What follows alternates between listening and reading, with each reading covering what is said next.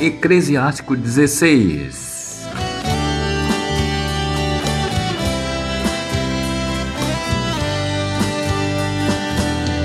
Maravilhosa nossa mãe, maravilhosa nossa mãe. Por onde andei, por onde eu passei, ela sempre esteve ao meu Não te regozijes com os filhos ímpios, se se multiplicam, nem ponhas neles a tua complacência, se neles não há temor de Deus.